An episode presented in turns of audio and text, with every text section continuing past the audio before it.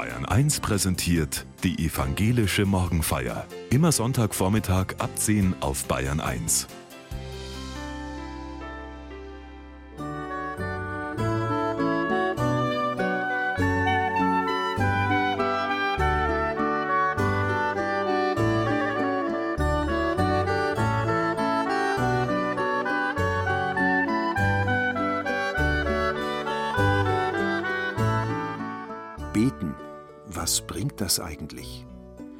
Frage ist so alt wie die Menschheit.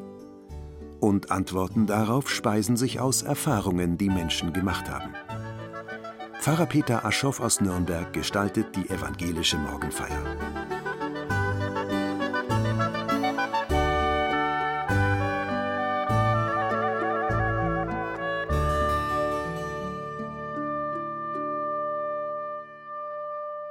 Fünf Wochen ist Ostern nun her, liebe Hörerinnen und Hörer. Im Lauf dieser Woche an Christi Himmelfahrt sind dann die 40 Tage voll. 40 Tage, da kann ich eine erste Bilanz ziehen. Was hat sich eigentlich verändert in meinem Leben, in der Welt? Was ist neu geworden, seit wir gefeiert haben, Christus ist auferstanden? In 40 Tagen oder mehr kann es gelingen, alte Gewohnheiten abzulegen und neue einzuüben. Während der Fastenzeit, also der 40 Tage vor Ostern, tun das viele, indem sie etwas weglassen und auf etwas verzichten. So werden sie offen für das Neue, das mit dem Auferstandenen in die Welt gekommen ist. Das ist ein bisschen so, wie wenn ich im Garten den Boden lockere und Platz schaffe für einen jungen Baum oder eine neue Blume. Doch wenn die dann gepflanzt ist, sind neue Gewohnheiten gefragt. Ich gieße sie, gebe etwas Dünger dazu, und wenn eine kalte Nacht droht, decke ich sie vorsorglich zu. Ich denke an einen Kollegen, der gerade zum zweiten Mal Vater wurde und jetzt ein paar Monate in Elternzeit verbringt. Die ganze Familie nimmt sich Zeit, um die Ankunft des Neugeborenen bewusst zu feiern und um in Ruhe zu lernen, wie das Leben jetzt zu viert funktioniert. Denn das Neue verändert alles, die Rollen in der Familie, die Rhythmen des Alltags, das Haushalten mit den inneren Ressourcen. Und ich frage mich, täte mir das als Jesus-Nachfolger vielleicht auch gut, eine Zeit zu haben, in der das neue Leben von Ostern sich einwurzeln und einruckeln kann. Wie kann die lebendige Anwesenheit von Jesus meinen Alltag prägen? Wie wirkt sie sich aus auf meine Rollen in Beruf, Familie, Gesellschaft? Wie finde ich einen neuen Rhythmus, der dazu passt? Und wie kann mir der in Fleisch und Blut übergehen? Brauche ich solche spirituellen Flitterwochen auch? Nicht nur einmal im Leben, sondern nach jedem Ostern, in jedem Frühjahr.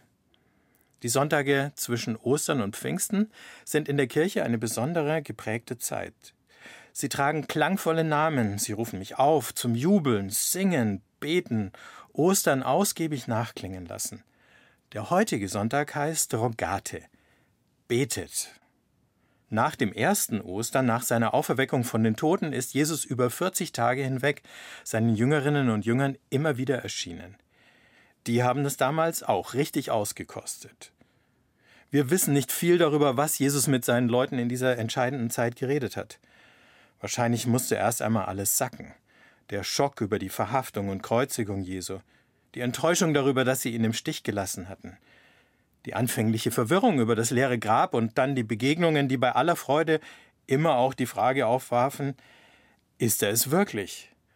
Und wie soll es jetzt weitergehen? Dass es weitergeht, lag auf der Hand. Die Auferweckung ist das große Ausrufezeichen hinter dem Leben und Wirken Jesu. Ostern war die Bekräftigung, dass Gott Wort hält, dass seine Zusage gilt und er die Welt nicht den Kräften überlässt, die sie zugrunde richten. Dass Hass, Tod und Zerstörung nicht das letzte Wort haben, nicht im Leben der einzelnen Menschen, nicht in der Weltgeschichte insgesamt. Alles verdichtet sich in der Gewissheit, Christ ist erstanden.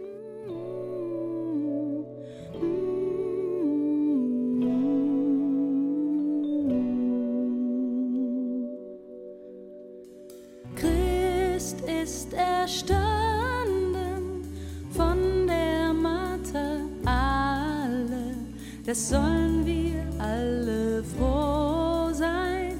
Christ will unser Trost sein.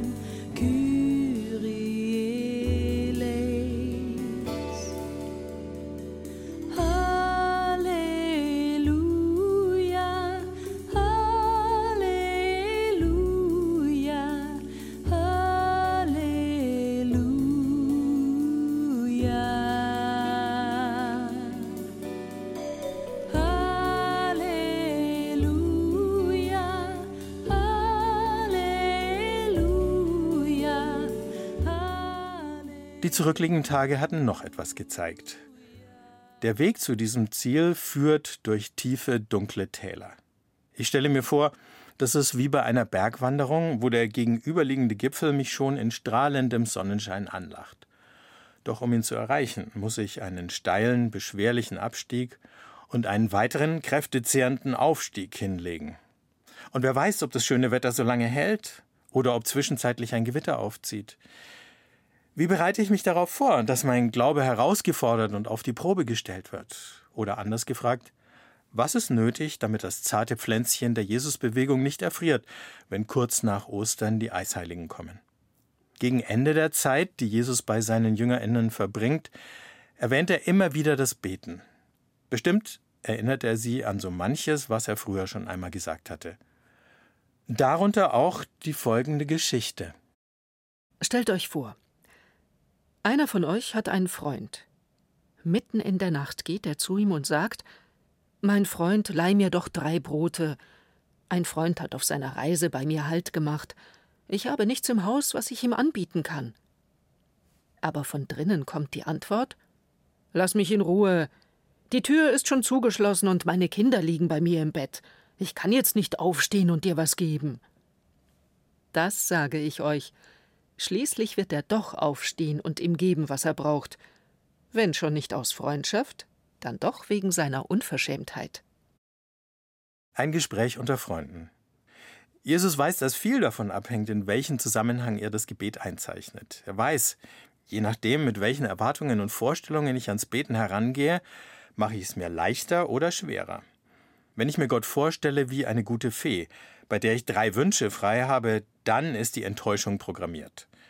So wie in den vielen Witzen über gute Feen, in der beim dritten Wunsch meistens irgendetwas Dummes passiert, das der Bittsteller nicht bedacht hatte.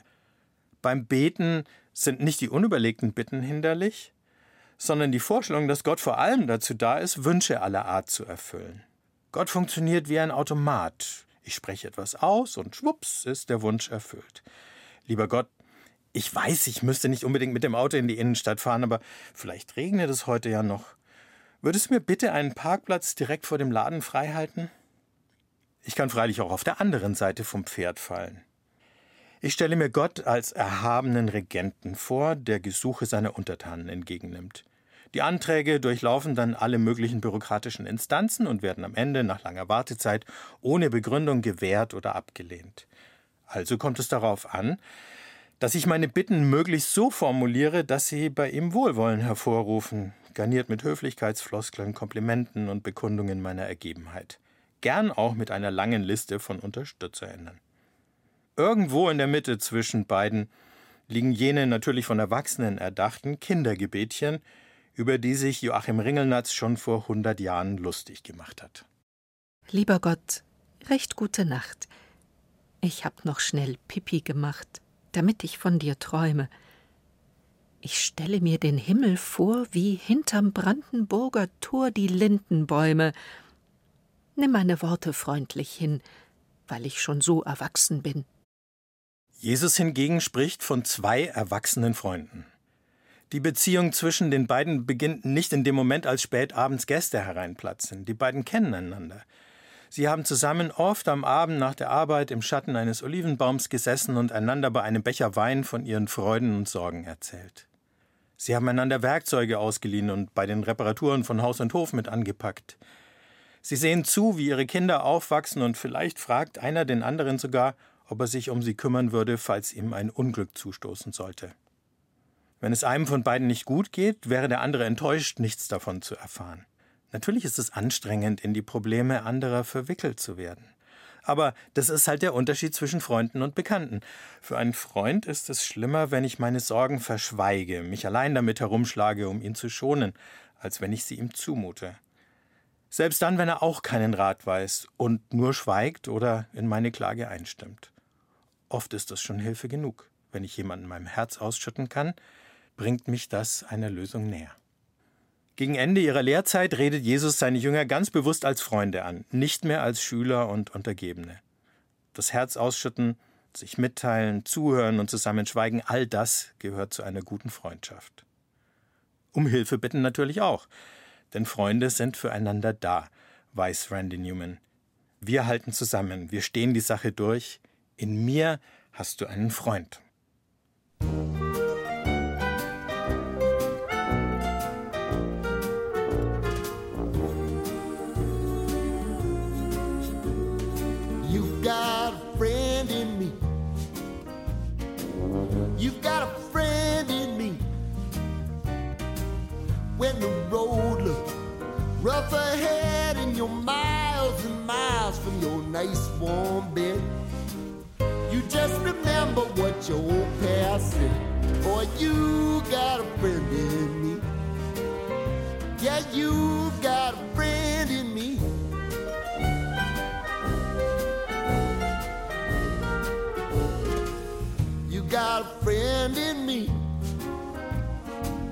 You got a friend in me. You got trouble, and I got them too. There isn't anything I wouldn't do for you. Ganz so ideal ist es freilich im richtigen Leben nicht. Manchmal zerbrechen Freundschaften daran, dass einer den anderen überfordert oder ausnutzt. Manchmal lassen Freunde einander hängen. So wie der Mann, dessen Kinder neben ihm schon schlafen, als der andere klopft, weil sein Brot nicht reicht. Jesus beschreibt ganz ungeschminkt, wie genervt er zunächst auf die Störung seiner Nachtruhe reagiert. Aber spätestens als er kapiert, dass seine Kinder vom unablässigen Klopfen genauso aufwachen wie vom Aufstehen und Öffnen der Türe, wimmelt er den anderen nicht länger ab, sondern gibt ihm die Brote. Und der zieht erleichtert davon, weil er nun seinerseits nicht mehr in der Verlegenheit ist, dem Überraschungsgast, noch ein Freund, nichts zu essen anbieten zu können. In einer Kultur, die das Gastrecht groß schreibt, wäre das ein schrecklicher Makel. Da ist es leichter zu ertragen, dass der Freund nebenan wegen der aufgewachten Kinder eine Weile schmollt. Abraham und Mose, die großen Gestalten der hebräischen Bibel, gelten als Freunde Gottes. Sie lassen sich von Gott in seine Angelegenheiten und Pläne hineinziehen. Zugleich haben sie keinerlei Hemmungen, Gott mit den Anliegen der Menschen um sie herum in den Ohren zu liegen. Mit erstaunlichem Erfolg. Gott lässt sich von ihnen, eine gewisse Hartnäckigkeit vorausgesetzt, tatsächlich beeinflussen. Freilich geht es in den Gebeten von Abraham und Mose auch nicht um Eigennutz und persönliche Vorteile, sondern um Gerechtigkeit und die Rettung von Menschen aus Not und Gefahr. Das sieht auch Walter Wink so, ein Theologe und Bürgerrechtler. Zwei historische Durchbrüche hat er miterkämpft und erlebt. Die Abschaffung der Rassentrennung in den USA und das Ende der Apartheid in Südafrika. Er schreibt Damit Fürbitte christliches Beten ist, muss es um das Kommen des Reiches Gottes auf Erden gehen. Es muss ein Gebet sein für den Sieg Gottes über Krankheit, Gier, Unterdrückung und Tod. Jetzt, in den konkreten Lebensumständen von Menschen. In unserer Fürbitte richten wir unseren Willen auf die Möglichkeiten Gottes, die jetzt in diesem Augenblick latent vorhanden sind, und finden uns wieder im Wirbelwind Gottes, der darum ringt, sie zu verwirklichen. Gott verlangt von uns, dass wir mit Gott feilschen, um der Kranken willen, der Besessenen, der Schwachen, und unser Leben dann in Einklang bringen mit diesen Fürbitten. Der Gott der Bibel erfindet die Geschichte im Zusammenwirken mit jenen, die hungern und dürsten nach Gerechtigkeit.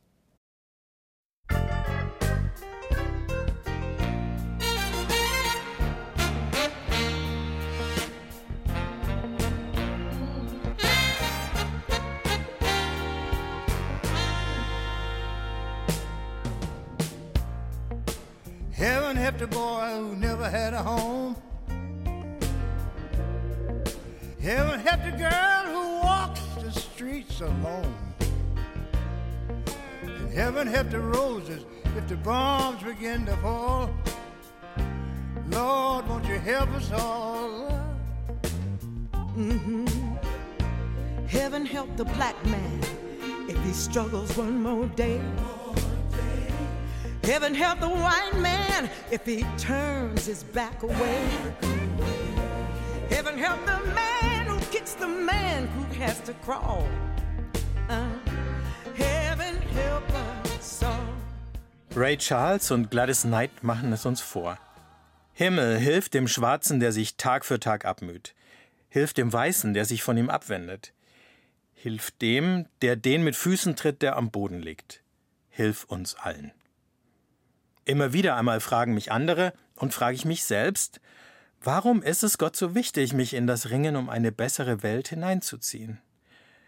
Wenn Gott doch allmächtig und allwissend ist, alles kann und alles weiß, warum passiert das Gute dann nicht einfach von selbst?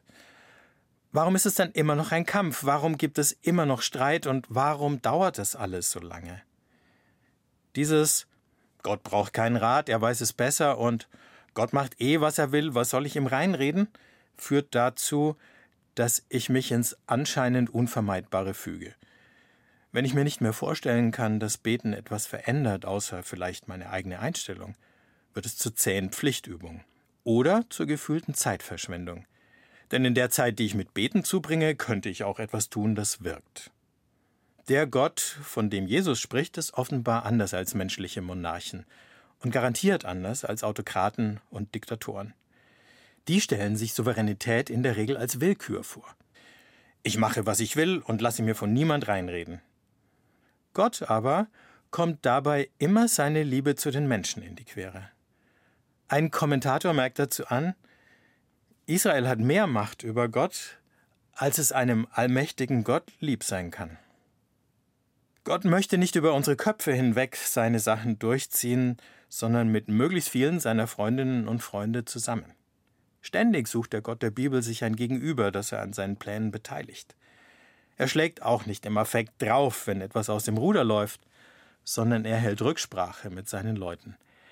Er fordert sie buchstäblich ein, wenn es darum geht, diese Partnerschaft mit einem manchmal seltsam unsouveränen Gott zu beschreiben, wird sogar ein Theologieprofessor wie Walter Wink zum Poeten. Hören wir ihm nochmal zu. Beten heißt, am Käfig Gottes zu rütteln und Gott aufzuwecken und zu befreien. Und diesem ausgezehrten Gott Wasser und Nahrung zu geben. Die Stricke von Gottes Händen abzuschneiden und die Eisen an seinen Füßen zu lösen und den verkrusteten Schweiß von Gottes Augen zu waschen und dann zuzusehen, wie Gott an Leben und Vitalität und Energie zunimmt und Gott dann überall hinzufolgen, wo er geht. Beten ist keine Bitte an einen allmächtigen König, der jederzeit alles tun kann. Es ist ein Akt, der den Ursprung, das Ziel und den Prozess des Universums befreit von aller Verzerrung, Vergiftung, Verwüstung, Fehlausrichtung und blankem Hass auf das Leben, die Gottes Absichten im Wege stehen. Wenn wir beten, Schicken wir keine Briefe an ein himmlisches Kanzleramt, wo sie zu den anderen sortiert werden, die sich dort stapeln. Wir beteiligen uns an einem schöpferischen Akt. Die Geschichte gehört den Betenden, die die Zukunft herbeiglauben.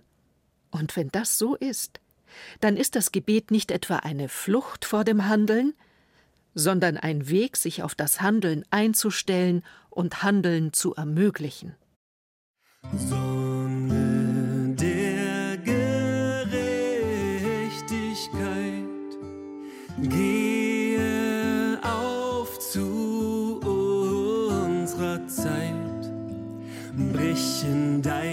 Kirche an, dass die Welt es sehen kann, erbarm dich, Herr.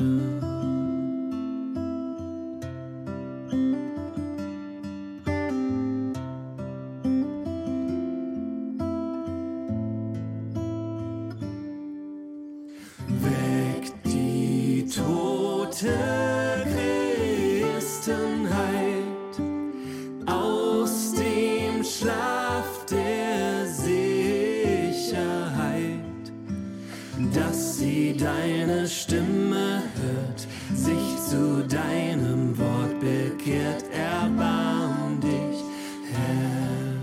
Zwei Freunde haben eine unruhige Nacht, erzählt Jesus im Gleichnis. Diese Situation wird noch eine ganze Weile andauern. Darauf bereitet Jesus seine Jüngerinnen vor. Dein Reich komme, dein Wille geschehe sind keine trockenen Floskeln, solange Krieg und Gewalt an der Tagesordnung sind, solange wir die Atmosphäre ins Unerträgliche aufheizen, das Wasser und den Boden vergiften, solange Gerechtigkeit und Unversehrtheit für alle eher ein Ideal, eine Forderung ist und keine selbstverständliche Praxis. Solange all das den meisten Menschen die meiste Zeit auch nicht so schrecklich wichtig ist. Wenn mir der Zustand der Welt im Großen und Kleinen nicht wenigstens ab und zu den Schlaf raubt, ist das kein gutes Zeichen. Heaven help us all. Manchmal sagen die Leute ja, jetzt hilft nur noch beten und meinen, menschlich betrachtet sind wir am Ende unserer Möglichkeiten.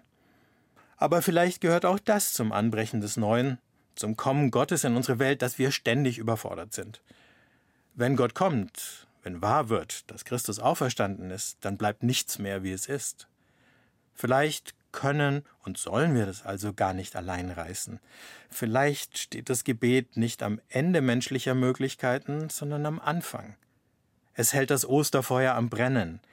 Es ist der Pulsschlag des neuen Lebens. Beten hilft den Aktiven, dass sie nicht verzweifeln, wenn eine Zeit lang nichts vorwärts geht. Und den Ängstlichen oder Zögerlichen hilft es, in Bewegung und ins Handeln zu kommen, damit alle, die Menschen und Mitgeschöpfen mutwillig Schaden zufügen, schlaflose Nächte bekommen. Es ist gut und richtig, dass Fürbitten in unseren Gottesdiensten einen festen Platz haben. Jesus hätte vermutlich nichts dagegen, wenn sie noch etwas hungriger und durstiger, aufgebrachter und eindringlicher daherkommen. Im persönlichen Gebet oder in einer kleinen Runde lässt sich das leichter lernen. Um dann hoffentlich zu entdecken, beten ist nicht das Gegenteil von Engagement und Handeln. Es ist das Gegenteil von Fatalismus und Resignation. So empfand es wohl auch die Mystikerin Madeleine Delbrel, die schrieb Gott will, dass wir ihn aufdringlich darum bitten, sein Wort zu halten. Haben wir diesen Druck auf Gott ausgeübt? Haben wir ihn hinreichend ausgeübt? Lass uns eins sein,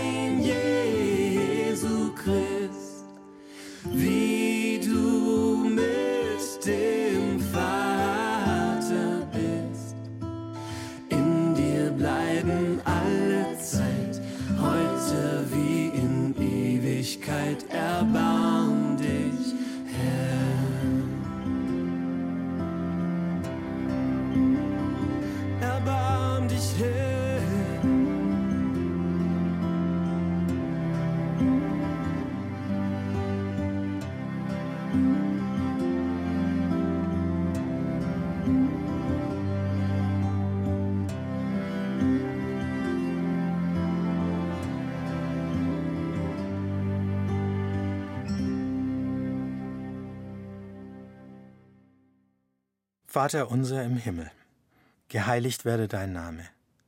Dein Reich komme, dein Wille geschehe, wie im Himmel, so auf Erden.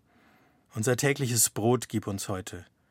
Und vergib uns unsere Schuld, wie auch wir vergeben unseren Schuldigern. Und führe uns nicht in Versuchung, sondern erlöse uns von dem Bösen. Denn dein ist das Reich und die Kraft und die Herrlichkeit in Ewigkeit. Amen. Der Herr segne dich und behüte dich. Der Herr lasse sein Angesicht leuchten über dir und sei dir gnädig. Der Herr erhebe sein Angesicht auf dich und gebe dir Frieden.